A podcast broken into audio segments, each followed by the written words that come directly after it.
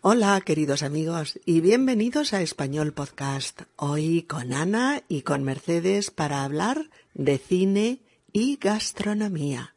Vamos a divertirnos un poco recordando diez escenas de comida en películas famosas. Escenas que son especiales o divertidas, o frikis, o terroríficas, o simplemente sorprendentes. Ana y Mercedes quieren desearos feliz Navidad y desearos también un nuevo año en el que tengan cabida vuestros más queridos deseos. Os deseamos también muchas mejoras en vuestro español, que sigáis avanzando en fluidez, vocabulario y dominio de la lengua, y que sigamos juntos en esta guapa aventura de conocer más y más esta lengua tan querida por todos, el español. Episodio número 162. Diez escenas top de comida en el cine. Vamos a ello. Hello dear friends and welcome to Spanish podcast. Today with Ana and Mercedes to talk about cinema and food. We want to get some fun remembering 10 famous food scenes, really special or freak, terrifying or just amazing. Anna and Mercedes want to wish you as well a Merry Christmas and a New Year where your best wishes come true. We wish you as well that you can improve your Spanish and go forward with your fluency, vocabulary, and mastery of the language. And that we stay together in this adventure to know more and more of this beloved language for all of us that is Spanish. Episode 162 10 top food scenes of world cinema. Let's go.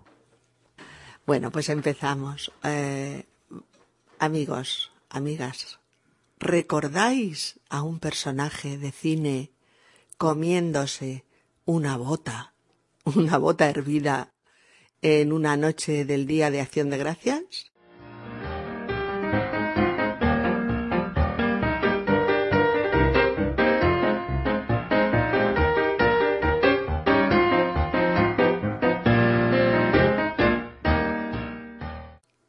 ¿Tú lo recuerdas, Ana?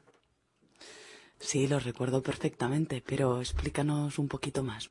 Vale, pues eh, esta es la escena en la que Charlotte, Charlie Chaplin, en mitad de una crisis de hambre brutal, eh, estimula su imaginación como puede y a falta de cualquier otro alimento o de cualquier otra posibilidad, pone una bota en una olla de agua hirviendo y la deja mm, ablandarse durante un buen rato. ¿Para qué? ¿Podéis imaginar para qué? Exacto. Para comérsela, presuntamente.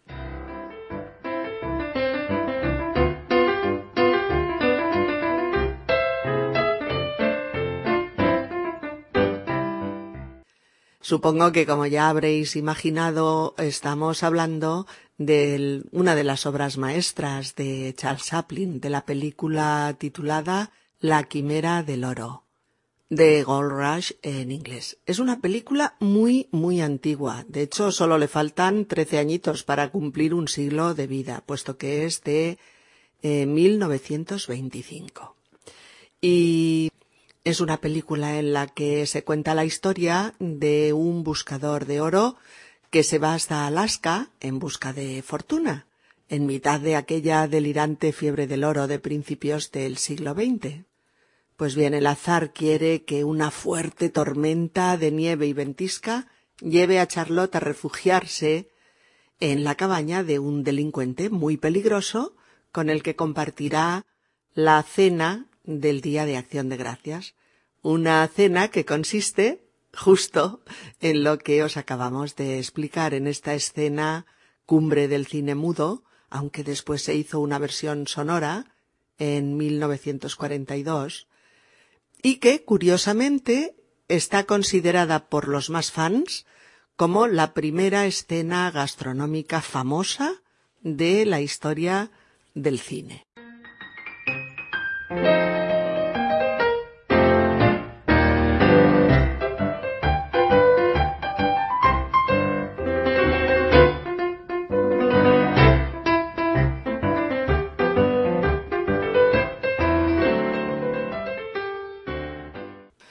Pues bueno, es eso, que están ambos en la cabaña y, y ni el bandido ni este ocasional huésped que es Charlotte no tienen nada que llevarse al diente, pero nada, ¿eh? Y el hambre, claro, está haciendo estragos en los dos. ¿Qué hacer? ¿Algo hay que comer? Pues eso, hay que estimular la imaginación y poner algo en la olla. Y así es, nuestro amigo sugiere al bandido poner una bota que está intentando arreglar, eh, ponerla en la olla, hacerla hervir largo rato y después intentar hincarle el diente, o sea, comérsela, con sus cordones incluidos. Yo recuerdo que sirve los cordones como si fueran espaguetis, ¿no? Y los, los enrolla en el tenedor para comérselo y la bota no sé si la parte eh, la parte con Eh, cuchillo y tenedor. Lo intenta. Pero creo que la bota es suya porque el resto de la película está caminando sin el zapato Sí, es verdad. es verdad. que se ha comido. Pues verdad que es una escena magistral, porque tanto las caras como los gestos o las miradas, ¿no?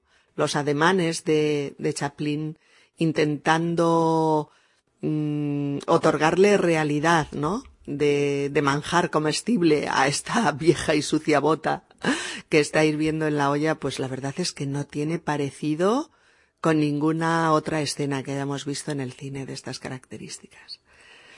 Y curiosamente hay otro detalle gastronómico bastante divertido y es que mientras la bota hierve y se ablanda, el bandido eh, sufre un episodio de alucinación en el que Charlotte se convierte en un gigantesco pollo comestible. y, lógicamente el bandido lo persigue implacablemente, ¿no? Para poderle hincar el diente y saciar su hambre, ¿no? Bueno, son momentos inolvidables de, de todo un poco, ¿no? De ternura, de hambre, de delirio y, y también el toque de esperpento eh, con el que realmente no puedes estar serio viendo esta escena eh, que es tragicómica, ¿no? Y tampoco puedes mantenerte insensible a, pues a, a la sensación de indefensión que, que, nos muestra el protagonista, Charlotte. Bueno, pues vamos ahora con otra escena muy conocida del mundo del cine. Antes de todo, eh, disculparme por la voz que hoy soy. Eh, se debe a que estoy acatarrada y por eso tengo esta voz tan grave. Vamos a comentar ahora eh, la escena de los espaguetis que escurre Jack Lemmon en una raqueta de tenis en la película El apartamento.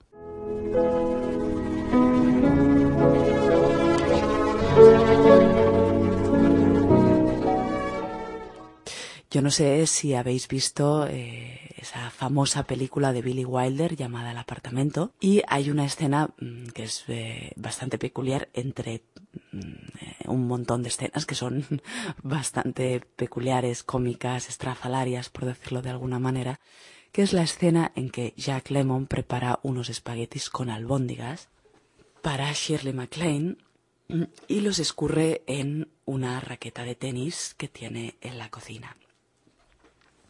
En ese momento Shirley MacLaine está en el apartamento de él porque su novio, que es el jefe de ambos, la ha abandonado en ese apartamento para volver con su mujer.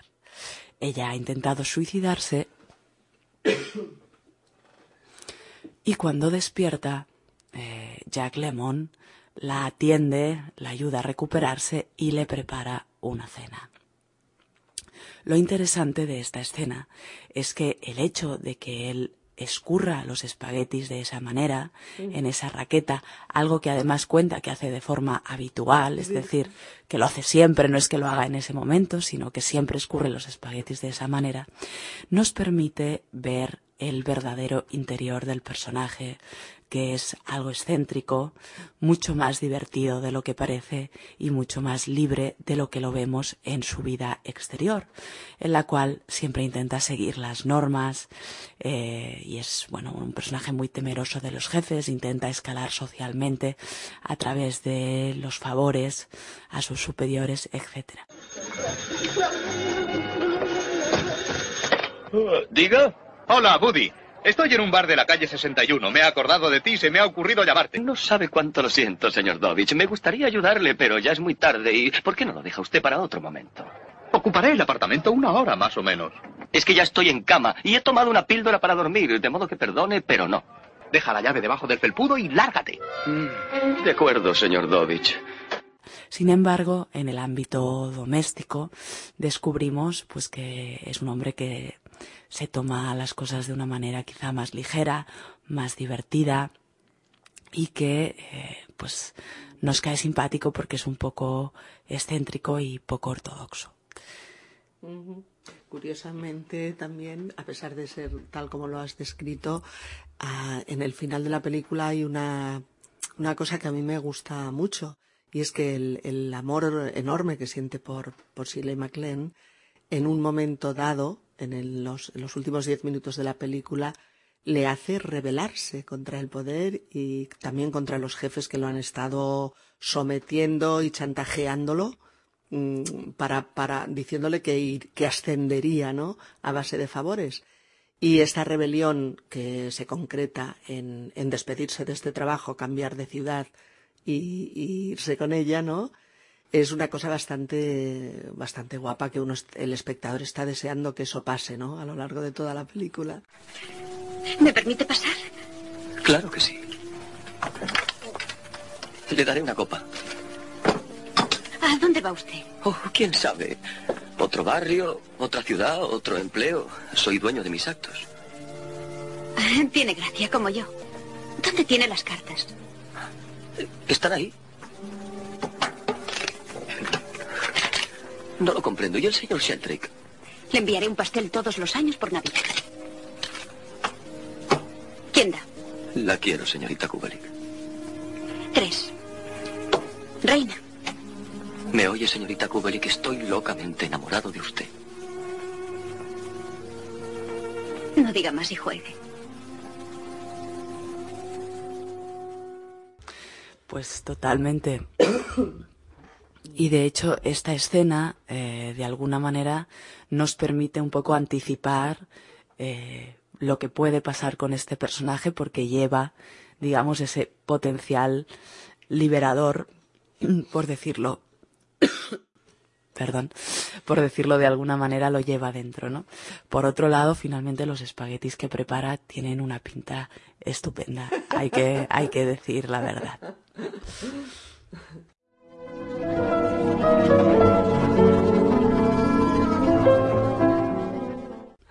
Vale, pues, mm, pues bueno, ahora ah, vamos a recordar una escena un poquito truculenta, porque realmente pensad lo que sería eh, poneos en, el, en la piel de alguien que se sienta con muchísima hambre y, y en un estado físico muy débil, ¿no? Delante de, de una bandeja con supuesta comida, abre la tapa del plato y encuentra una rata muerta en ese plato. ¿Os imagináis? Sí, da, bastante asco y, y, te invita un poco, después de ver la peli, a ser vegetariano. ¿Sabéis de qué película os hablamos? Bueno, en español es una película que se llama ¿Qué fue de Baby Jane? Y en inglés a ver si lo sé decir. Eh, es una película que se llama Whatever Happened to Baby Jane, eh, interpretada por, por Beth Davis y Joan Crawford y dirigida por Robert Aldrich en 1962. O sea que es una película que tiene ya 40 años, ¿no? Un poco más 50. 50. Eso es, 50. Una gran película. y es una gran película. Eh, es una película que realmente da mucho miedo. ¿eh? No tiene ningún efecto especial y ninguna historia más que la propia de la película, pero que, por ejemplo, uno de los ejes de, de la misma es la interpretación de Bette Davis, que en sí misma es, es un papel que impone muchísimo, que da mucho miedo, que es muy siniestro, es una mujer que está presa del delirio que supone haber sido muy famosa, muy querida y muy aplaudida durante la infancia.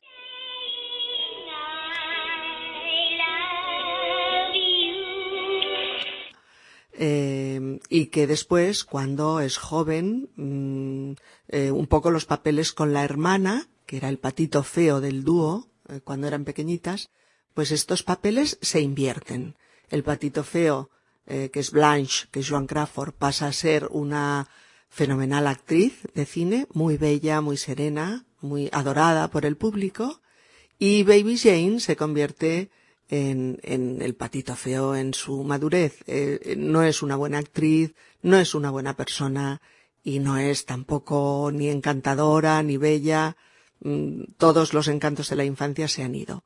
Y ahí, eh, en esta, mm, en, en, esta interacción entre las dos que están viviendo en la misma casa y que por una serie de circunstancias Blanche ha quedado parapléjica, sentada en una silla de ruedas, eh, mm, empieza una relación pues muy degradada en la que Jane pretende pues martirizar constantemente a su hermana, haciéndola pasar hambre, eh, desconectándola totalmente del mundo que la rodea.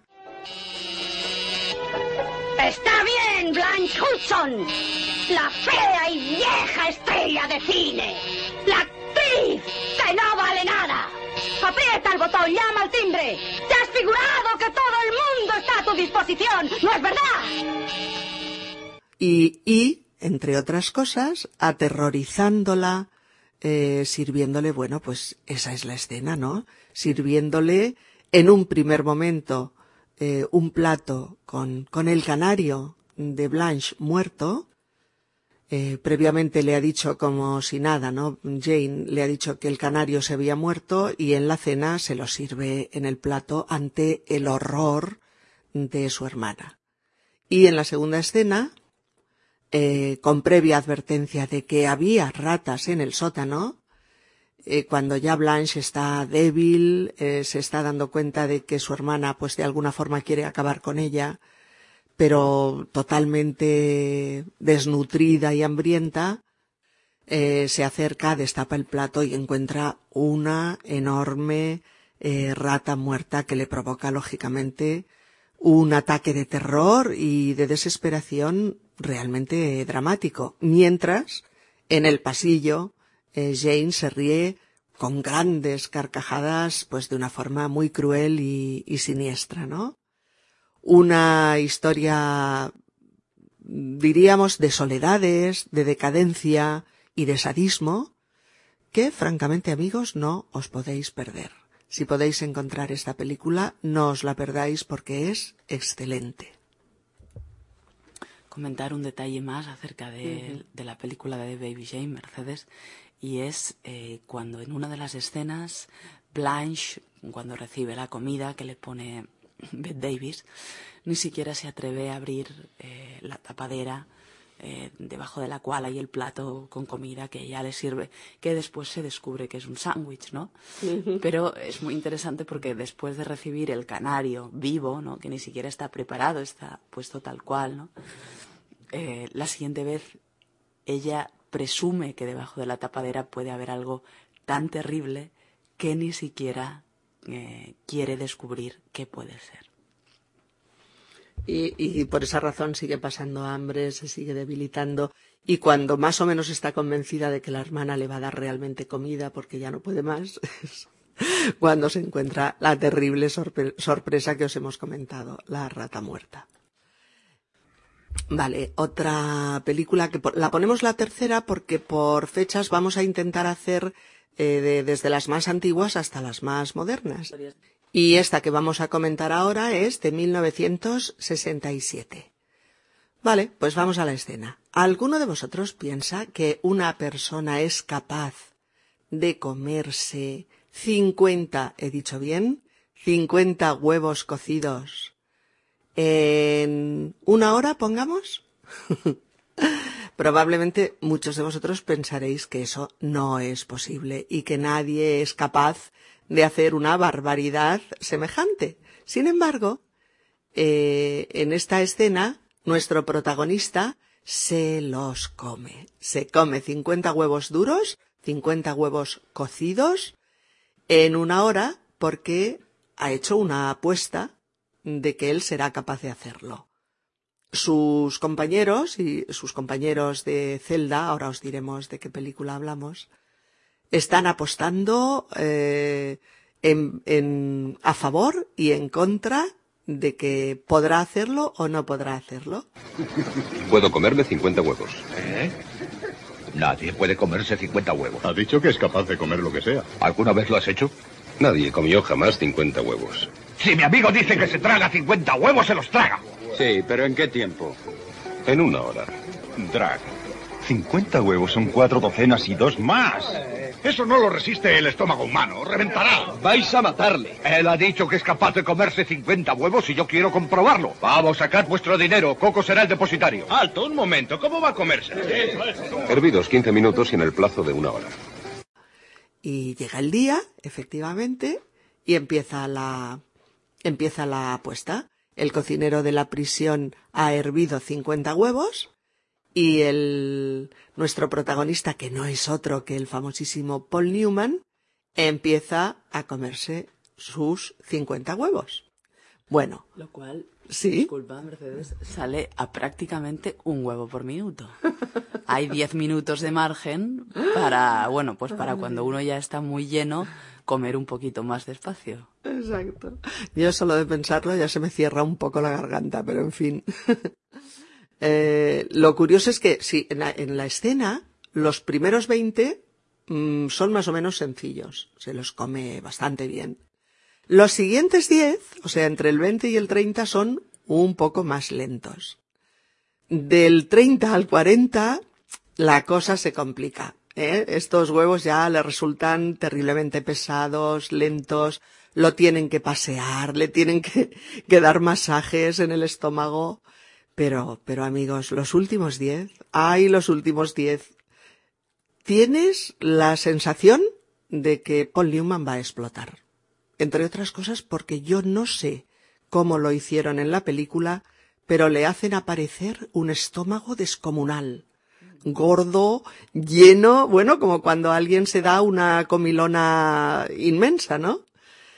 Y, bueno, los últimos tres huevos ya son una, una auténtica tortura porque se los empujan hacia adentro, le mueven las mandíbulas para que mastique, le dan masaje en el cuello para que trague.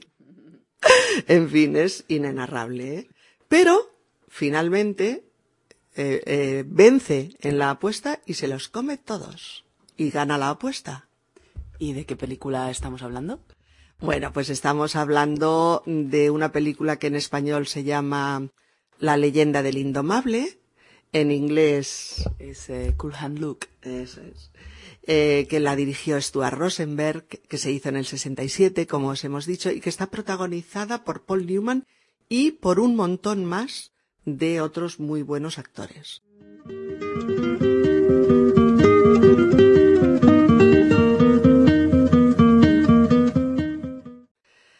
Y este, el argumento es eh, la historia de este personaje interpretado por Newman, que es un joven pues inconformista, impulsivo, y que a causa de un delito menor eh, se ve obligado, sin embargo, a cumplir dos años de condena en una prisión estatal. Eh, es una prisión donde la violencia de los guardas y la convivencia con los otros presos son un poco los dos ejes de los que nos habla la película. Y a este personaje, a Luke, le encantan los retos y hace lo que sea por plantearse retos difíciles para salir de la rutina y para escapar un poco a la sordidez que les impone la, la cárcel. Y uno de estos retos es el que os acabamos de explicar, la ingesta de 100 huevos, ay, de 50, ya son bastantes 50, ¿no? De 50 huevos servidos que os digo amigos que después de ver esta- película te quedas un poco sin ningunas ganas de comerte un huevo duro en los próximos meses. Puedo comerme 50 huevos. Pues vamos a pasar ahora, Mercedes, si te parece, del menú que comentabas compuesto exclusivamente por huevos, por 50 huevos, a un menú bastante, bastante repugnante. De primero, eh, te voy a decir el menú. vale. De primero, eh, se sirve serpiente con sorpresa. Las sorpresas son un puñado de culebras vivas que salen de la serpiente y que se comen crudas. No lo resisto, me da mucho asco. De primer plato, escarabajos bastante grandes, rellenos. Se sirve también en la mesa una sopita de ojos y el postre es sorbete de sesos de mono. Estamos hablando de la cena de Indiana Jones en el Templo Maldito, en inglés Indiana Jones in the Temple of Doom.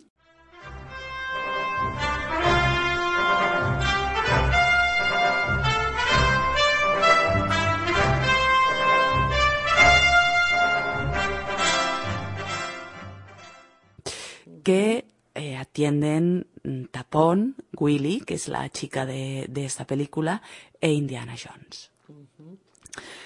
Yo recuerdo esta escena, la primera vez que la vi me impactó, lo reconozco. Primero porque las serpientes me dan un asco tremendo y cuando, cuando le rajan la tripa sin ningún tipo de miramiento y empiezan a salir culebritas, pero a montones y se las comen con aquella tranquilidad, ¿no? Como si fueran manjares exquisitos, me impresionó. Y esto otro que has dicho también era divertido y repugnante al mismo tiempo, ¿no? Las los escarabajos, aquellos tremendos, eh, que se comen con todo, con todo placer. ¿Y qué es lo otro que has dicho? Ah, los, los cerebros, ¿no? Los cerebros, que le llaman mus. No, sorbete. ¡Ay, eso! Sorbete de cerebro de mono. sí, sí. Exactamente. Pues este menú tan, eh, tan asqueroso, ¿no? Por decirlo de alguna manera. Aunque es verdad que en, en las culturas eh, asiáticas o, o incluso en Sudamérica, creo que también en algunos Sí, lugares, se comen animales o lo que aquí llamamos bichos, ¿no? Saltamontes, larvas, etcétera, que aquí no estamos acostumbrados a comer y que allí son, son alimentos eh, habituales. Sin embargo, la película los presenta desde un punto de vista claramente grotesco, ¿no? Porque el sorbete de sesos de mono está servido con la cabeza del mono, a la cual se le corta la parte superior para meter la cuchara, ¿no? Eh, bueno, dentro de la película esta escena funciona como una de las primeras pistas del lugar al que acaba de llegar el trío protagonista, que es el templo maldito, el templo en el que eh, se está rindiendo un culto secreto a la diosa Kali, que es la diosa de la muerte, a la cual se ofrecen sacrificios humanos y además eh, pues se explota a los niños de los poblados cercanos para buscar eh, la última piedra de Shankara. Más o menos esa es la, la historia, ¿no?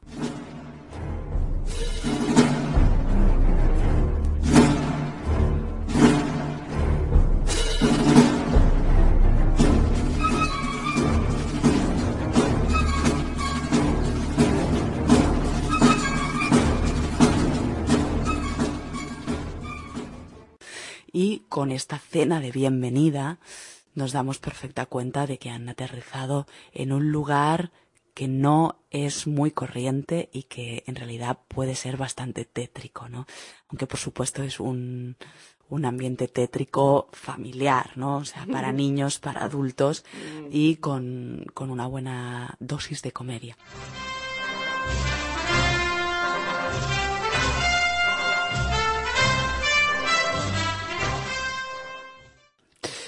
De hecho, quizás eh, esta es una de las cosas más interesantes de la escena y es que funciona, funciona en dos niveles. Por un lado está la entrevista, por decirlo así, que está haciendo Indiana Jones al coronel inglés y al, a esa especie de encargado de- del templo, que está cerca del el pequeño niño, no sé si es un maharajá o algo parecido, y que eh, está hablando de los cultos rituales antiguos y de alguna manera eh, preguntándoles si ellos tienen a, esos niños robados, ¿no? Y por otro lado están Willy, que es la rubia protagonista con tapón, que es el niño bajito que siempre va con el gorro, que eh, pues reaccionan de manera cómica a todos los platos que les van llegando, ¿no? Entonces, esos dos niveles eh, de comedia y digamos de misterio, por decirlo de alguna manera, hacen que la escena no sea una escena habitual, digamos, de, de tensión en, en, ese, en esa especie de interrogatorio que hace en este caso Indiana Jones, sino que sea una escena como muy amena, ¿no?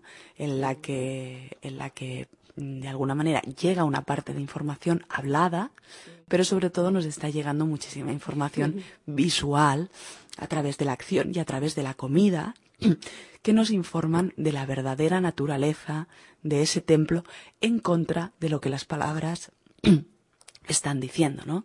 Porque los dirigentes del templo están negando lo que allí verdaderamente ocurre. Sin embargo, Spielberg plantea una escena en donde nos cuentan, eh, pues que eh, algo pasa en las entrañas, y nunca mejor dicho, porque el postre son entrañas de mono de ese templo, ¿no? ¿De qué año es, Ana? Pues eh, no sé si es de finales de los 70 o de principios de los 80. Mm, en este momento lo estoy mirando en internet. ¿Puede ser el 84? Pues será. Pues es de, de 1984, sí.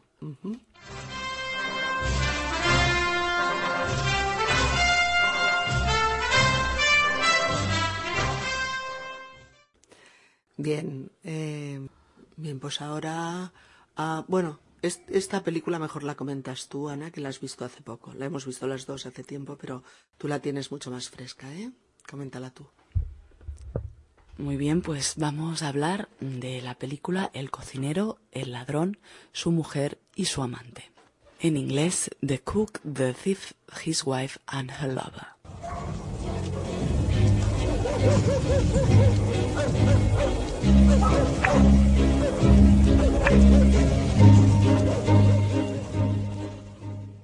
Es una película de Peter Greenaway del año 1989 y atención spoilers porque vamos a revelar el final de la película.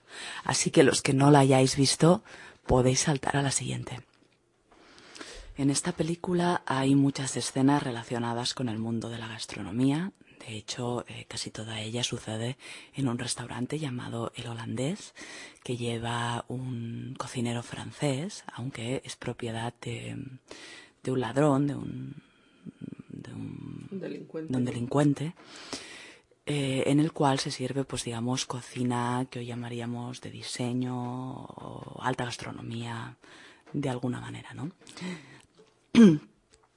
Pero la escena que nosotros vamos a comentar es la cena final mm, de la película, en la cual eh, el plato principal y único es un cuerpo humano cocinado, retostado y servido eh, tapado con una especie de sudario, ¿no?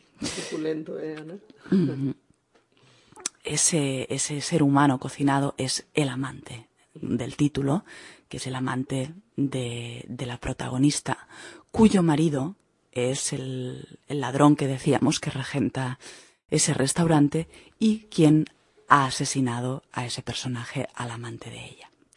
Antes de asesinarlo, el ladrón asegura que lo matará y luego se lo comerá. Sin embargo, lo asesina de una forma bastante cruel y luego se olvida de la segunda parte que, de su promesa, que es que lo cocinará. Así que la mujer, cuando descubre el cuerpo del amante eh, prácticamente mutilado, destrozado por las horas de tortura que le han aplicado, lo lleva hasta el cocinero del restaurante y le suplica que lo cocine. La primera respuesta del cocinero, eh, evidentemente, es negarse, ¿no? Porque es una petición inusual. inusual y bastante demente, bastante loca, ¿no? Sin embargo, ante la súplica y el ruego reiterado de la mujer, el cocinero accede a cocinar al amante.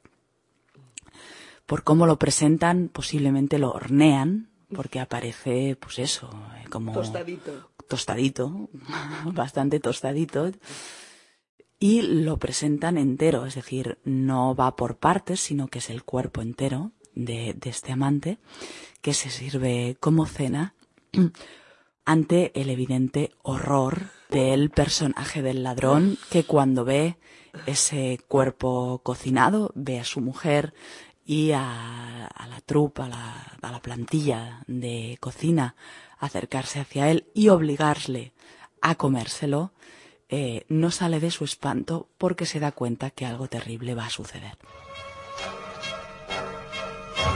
¡Dios! ¡Dios! No es Dios, Al. Es Mike. Mi amante.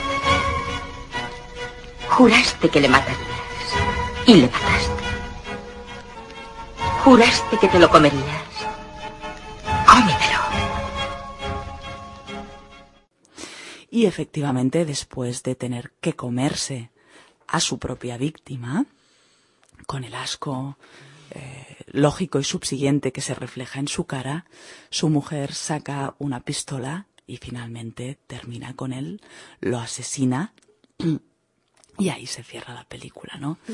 Pero lo interesante, digamos, de, esta escena es que se utiliza eh, el cuerpo humano cocinado eh, como elemento de venganza moral, de alguna manera, ¿no? Ella le hace comerse a ese muerto para meter en su cuerpo, de alguna manera, el horror que él ha causado a través del asesinato, la violencia que practica durante toda la película sobre los demás, el dolor que inflige a todos los que le rodean, ¿no? De alguna manera le quiere devolver la pelota eh, moralmente, haciendo que eh, se coma a su propio amante, ¿no? Con eso también le demuestra que ya no le tiene ningún miedo y es el momento en que ya toma la decisión de, de asesinarle, ¿no?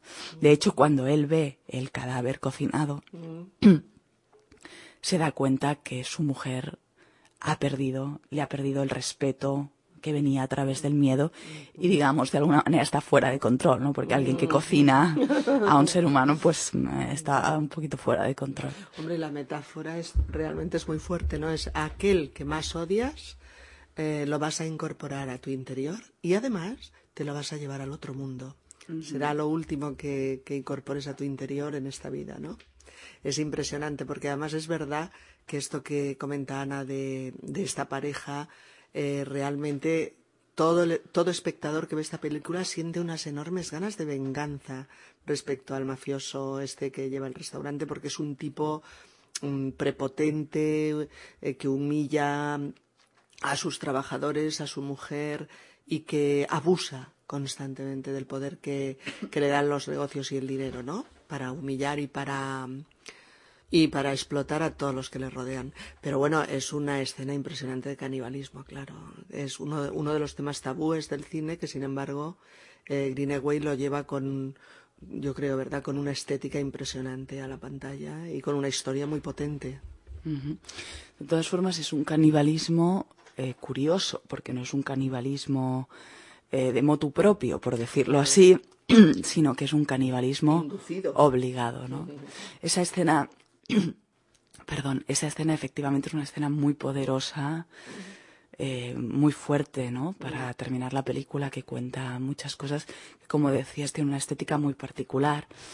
En mi opinión, eh, quizás demasiado barroca y construida, ¿no? Demasiado amanerada en muchos sentidos.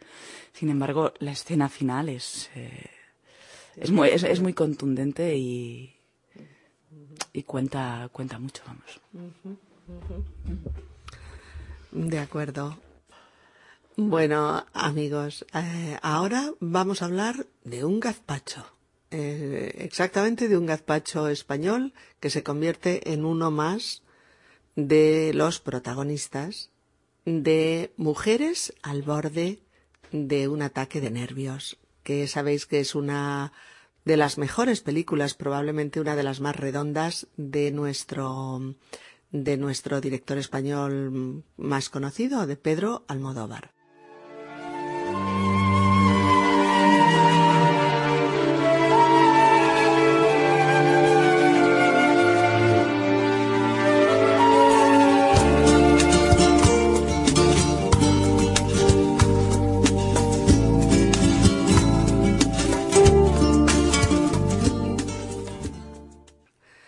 Es el título, ¿eh? Mujeres al borde de un ataque de nervios, de 1988.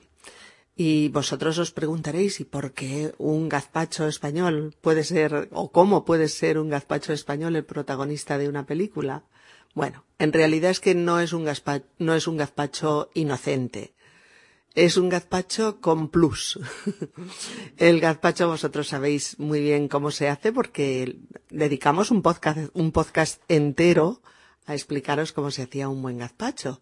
Con tomate, con pepino, Mm, con pimiento, con un poquito de cebolla, con un poquitín de ajo, con aceite de oliva, vinagre, sal y en principio nada más todo batido en, en el vaso batidor y poco más. Ah, sí, me olvidaba el pan, el pan remojado que lleva también para, para espesarlo. Bueno, pues este gazpacho de mujeres al borde de un ataque de nervios decimos que no es inocente porque es un gazpacho que prepara la protagonista al principio de la película para dárselo a su ex amante como, como venganza por haberla abandonado.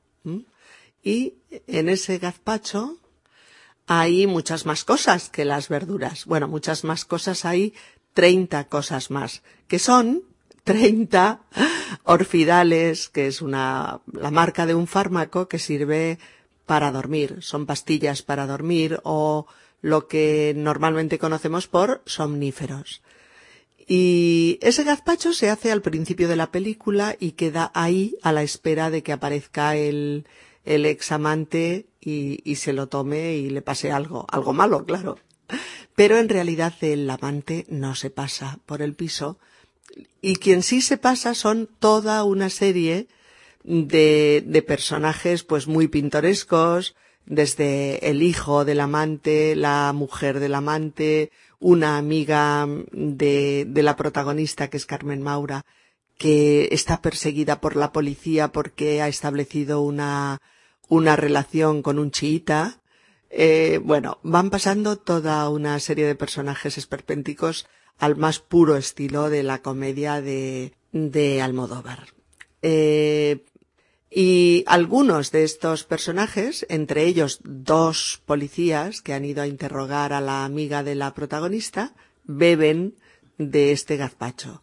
Y, y lógicamente se caen redondos porque está, está lleno de, de somníferos. ¿Qué tiene este gazpacho? Tomate, pepino, pimiento, cebolla, una puntita de ajo aceite, sal, vinagre, pan duro y agua. El secreto está en mezclarlo bien. Es una escena muy larga. De hecho, el gazpacho interviene en varias escenas muy divertidas. Eh, es una comedia mmm, que os recomiendo vivamente porque lo vais a pasar muy bien si veis esta película. Es muy buena película tiene un lenguaje coloquial delicioso, el lenguaje de los personajes es realmente el que se habla en la calle y todos los personajes de esta película de Almodóvar están llenos de matices y llenos de contrastes que nos hablan del amor, del miedo, de la soledad, de la locura también y del azar.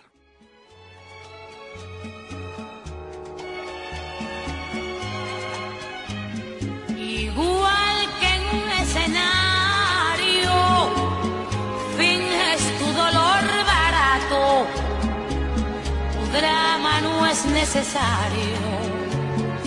Ya conozco ese teatro, mintiendo, qué bien te queda el papel. Después de todo parece que esa es tu forma de ser. Si puedes conseguir esta peli en tu lugar de residencia, consíguela y míratela, verás qué buen rato pasas. Y te recomendamos que la veas disfrutando de un buen y fresco gazpacho. Exacto. ¿Qué tiene este gazpacho? Tomate, pepino, pimiento, cebolla, una puntita de ajo. Bueno, pues después de este, de esta escena eh, de gastronomía española, de gazpacho español, Vamos eh, a otra de una gastronomía un poco más universal, en este caso relacionada con lo que llamamos casquería. Para quien no sepa lo que es la casquería, eh, llamamos casquería a todo lo referente a vísceras eh, y órganos, digamos, internos que se cocinan, desde el hígado hasta el riñón, los intestinos o, como en el caso de esta película, los sesos que es como llamamos popularmente al cerebro. Estamos hablando, estamos hablando de la película Aníbal,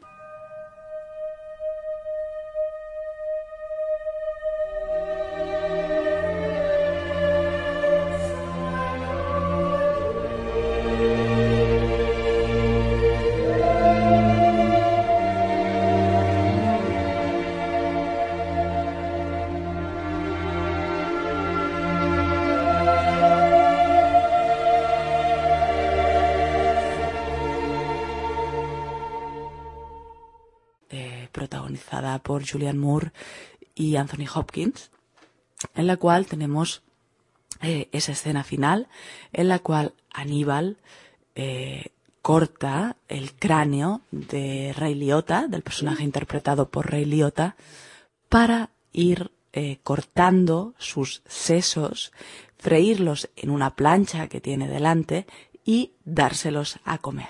A él mismo. A él mismo, a él mismo, evidentemente. Es quizá la escena más interesante de la secuela de la película El silencio de los corderos, Silence of the Lambs. Es una escena que bebe del llamado cine gore, eh, quizás algunos de vosotros conocéis el cine gore por películas de otro estilo, ¿no? Hay los clásicos de mal gusto o aquellas películas que se llamaban Tu madre se ha comido a mi perro o mi, o mi madre se ha comido a tu perro, algo así. Eh, pero el gore, digamos, es algo mucho más amplio que ha estado en películas de cine comercial, en películas de cine de autor y en películas de serie B, digamos que es de donde provendría, ¿no? En este caso tenemos una escena de gore en una película de cine comercial en la cual pues se abordan las vísceras, eh, la sangre, lo abyecto de alguna manera y eh, la, la ingesta del cuerpo humano. También evidentemente tiene que ver con el canibalismo, que comentábamos antes en relación a la escena final del cocinero, el ladrón, su mujer y su amante, digamos que reúne eh, esos diversos elementos de, canibalismo, de gore, relacionados por supuesto con el personaje principal que es Aníbal, el caníbal, eh, y lo hace de alguna manera oponiendo lo brutal de la acción que está sucediendo, están abriendo el cerebro a un ser humano y haciéndoselo comer en, ¿En presente, vivo? en vivo, exactamente, con la sofisticación con la que está llevando a cabo la acción el personaje de Hopkins, que corta el cerebro y lo fríe como si fueran eh, bocados exquisitos y delicados, lo que posiblemente para él lo son, ¿no? Por otro lado, eh, anteriormente en la película se menciona se mencionan un par de notas sobre las motivaciones del personaje para comerse a otros seres humanos y el personaje de Clarice dice que está relacionado con la exteriorización de su desprecio hacia aquellos que considera eh, vulgares o, gente de poco valor. Entonces se los come para manifestar el, el, asco que le dan o el desprecio que le, que le suponen. ¿no? Esta escena se hizo muy famosa eh, en la película, posiblemente fue uno de los motivos que impulsó al boca a boca en, en esta secuela, que en el resto de planos posiblemente es mucho más, más débil a nivel narrativo y a nivel visual que su predecesora El silencio de los corderos. Pues sí, déjame decirte, Ana, que para mí también esta es una, una escena impactante por este contraste que tú comentabas, porque la recuerdo además enmarcada por una música clásica elegante, potente, mientras Clarice está totalmente drogada y horrorizada de ver lo que está haciendo Aníbal Lecter.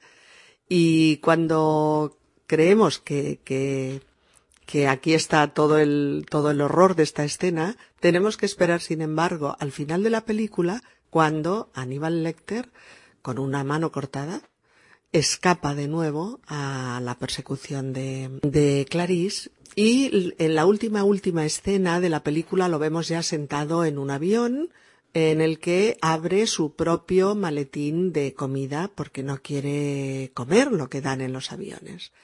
¿Cuál no será nuestro espanto cuando vemos que en este maletín de comida, además de buenos quesos franceses y de un buen foie gras, caviar, etcétera, allí están de nuevo los sesos de Ray Liotta a la espera de ser ingeridos por Aníbal.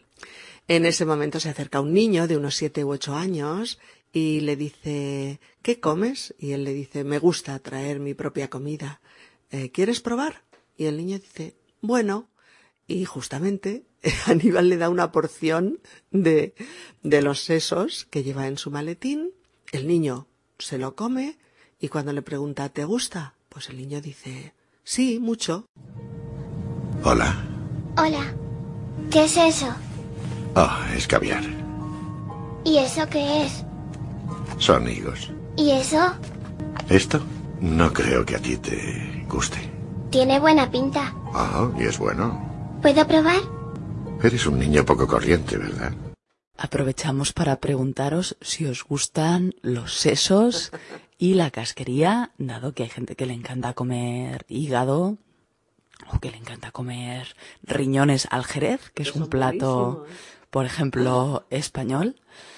Y bueno, y los famosos callos madrileños, los callos con jamón, chorizo y picante, que son un plato riquísimo y los callos no son otra cosa que las tripas del animal, ¿no?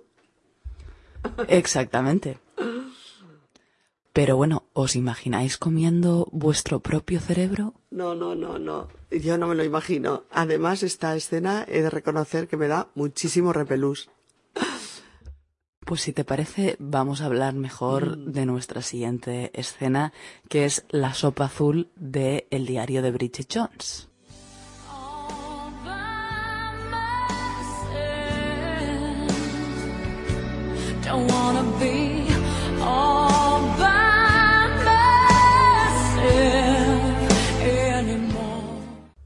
Exactamente. Esto es mucho más liviano y mucho más suave. Está, hemos, hemos escogido esta escena porque realmente es una escena bastante divertida que se produce eh, en la segunda mitad de esta película en la que la protagonista, que está interpretada por René Zellweger y que se estrenó, se hizo y se estrenó en el año 2001.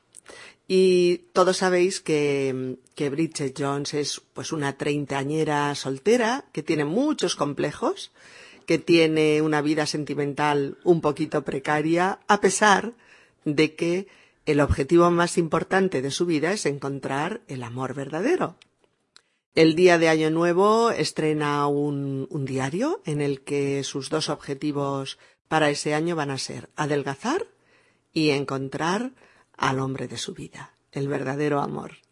Sin embargo, su vida cada vez es más complicada entre dos posibles relaciones, una con su jefe, que es un capullo, arrogante, pero que es guapo, es sexy, eh, y también es muy mujeriego y muy desleal.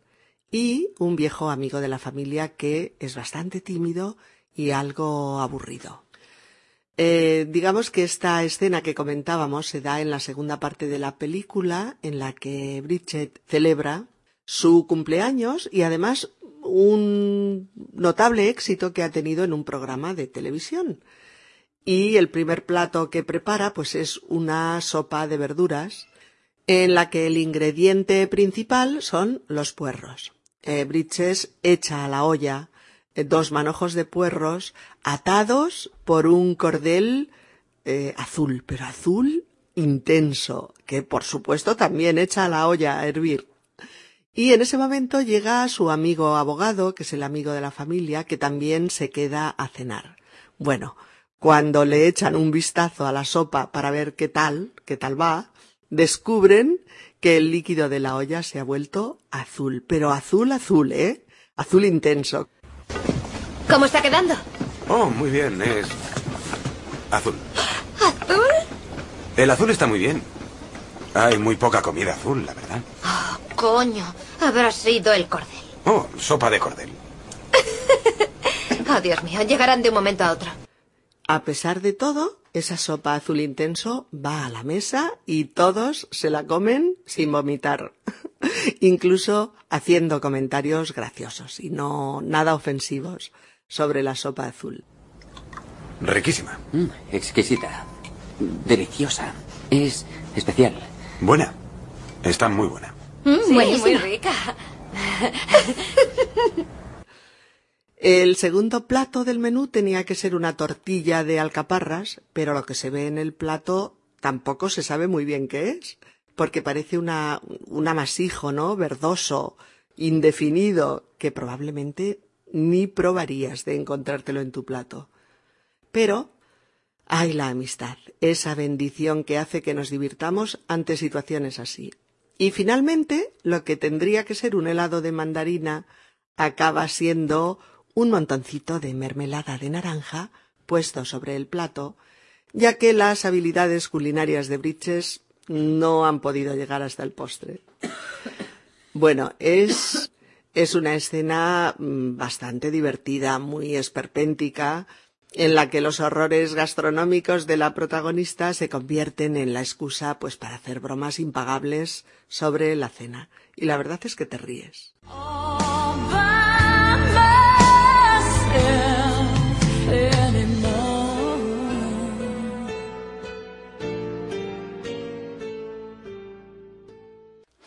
A mí el personaje de Bridget Jones me recuerda un poco al de al de Ali McBeal, que era un poco el retrato de la mujer urbana neurótica que se hacía en los 90. Igual que en los 60 se hacía otro retrato de la neurosis y en los 70 otro. En los 90, digamos, se puso un poco de moda este, este retrato así de, de la mujer acomplejada que hace el ridículo en todas las situaciones que puede, pero que a la vez es muy verdadera, ¿no? Y muy, eh, etcétera, ¿no? Y cuando vimos la película, bueno, cuando la vi el, otro día me recordó un poco a, al personaje de, de Ali McBeal.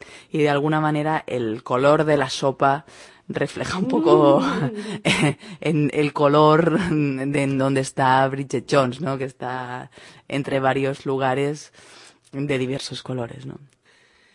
Y por último, ya estamos en la número 10 de nuestras escenas top de, de comida en el cine. Vamos a comentar eh, una, yo creo que de las más divertidas que se pueden ver.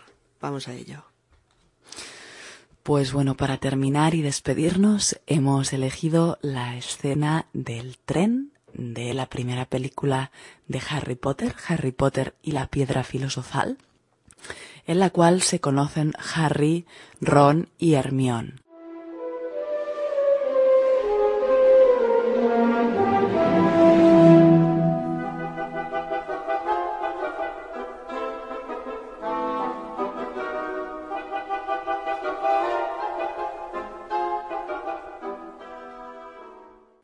Antes de que llegue Hermión al vagón, pasa la mujer con el carrito de dulces. Y eh, Ron dice que él ya trae algo de casa, pero Harry compra el carrito entero. Es evidentemente un carrito de dulces mágicos, son los dulces del tren que va a la escuela de Hogwarts.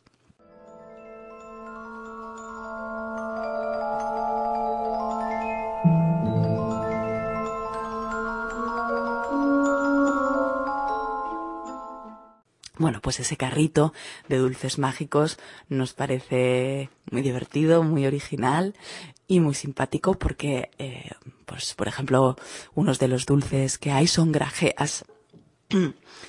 grajeas de todo tipo, eh, incluidas las de tripa, las de hígado, las de vómito y Ron dice que alguien una vez encontró una con sabor a moco. Mm, asqueroso. Y también eh, Harry abre una chocolatina, que es una ranita de chocolate, que simplemente salta y se escapa por la ventanilla del tren, ¿no? Eh, lo importante le dice Ron, que es la foto, la tarjeta en la que aparece Dumbledore, aunque se retira rápidamente porque no puede estar ahí todo el día. ¿no? Yo creo que la escena eh, capta muy bien el espíritu de cuando somos niños, que nos hace mucha gracia todo esto, ¿no? De eh, los mejunjes extraños, decir que algo tiene sabor a, a vómito, sabor a pedo, sabor a moco, ¿no? Yo creo que es incluso para niños un poco más pequeños, de la edad de los que salen en el tren, pero que por algún motivo en la infancia eh, pues yo creo que todos hemos pasado por algo parecido y es que nos hacen mucha gracia las guarrerías, ¿no? Y en este caso la idea de mezclar dulces con guarrerías, pues parece que es bastante exótico y entra dentro de, de ese universo mágico de Harry Potter en donde un dulce o un chocolate puede tener sabor de cualquier otra cosa. Sí, realmente estoy contigo, Ana, que es una de las cosas más divertidas porque en la infancia estas palabras, todo lo que tiene que ver con, con lo es una cosa que divierte muchísimo a los niños y que el hecho de pronunciar esas palabras les parece que es transgredir ya las normas de los, de los adultos que siempre están diciendo eso no se dice, no digas palabras feas. Entonces, los niños aprovechan cuando no están los adultos para decir todo tipo de guarradas. si eso encima eh, lo pueden ver en una película encarnado por sus héroes más queridos, como son Harry Potter y toda su troupe, pues realmente se convierte en la diversión del siglo, ¿no?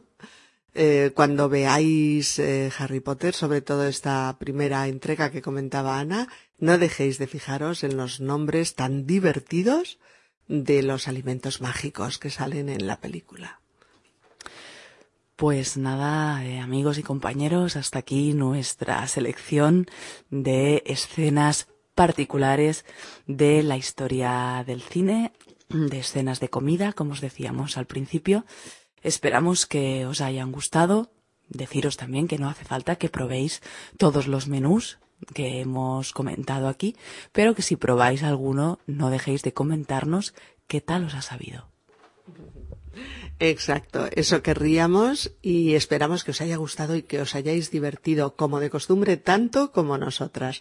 Agradecemos de nuevo especialmente a Ana su presencia en Spanish Podcast, además y con más razón en esta ocasión que está muy resfriada, con una voz muy grave y no ha querido dejar de colaborar con nosotros. Muchas gracias, Ana.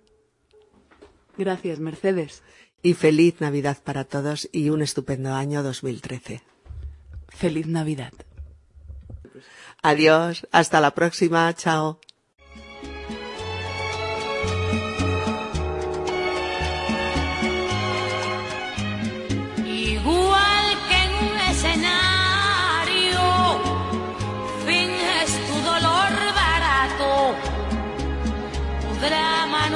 Necesario.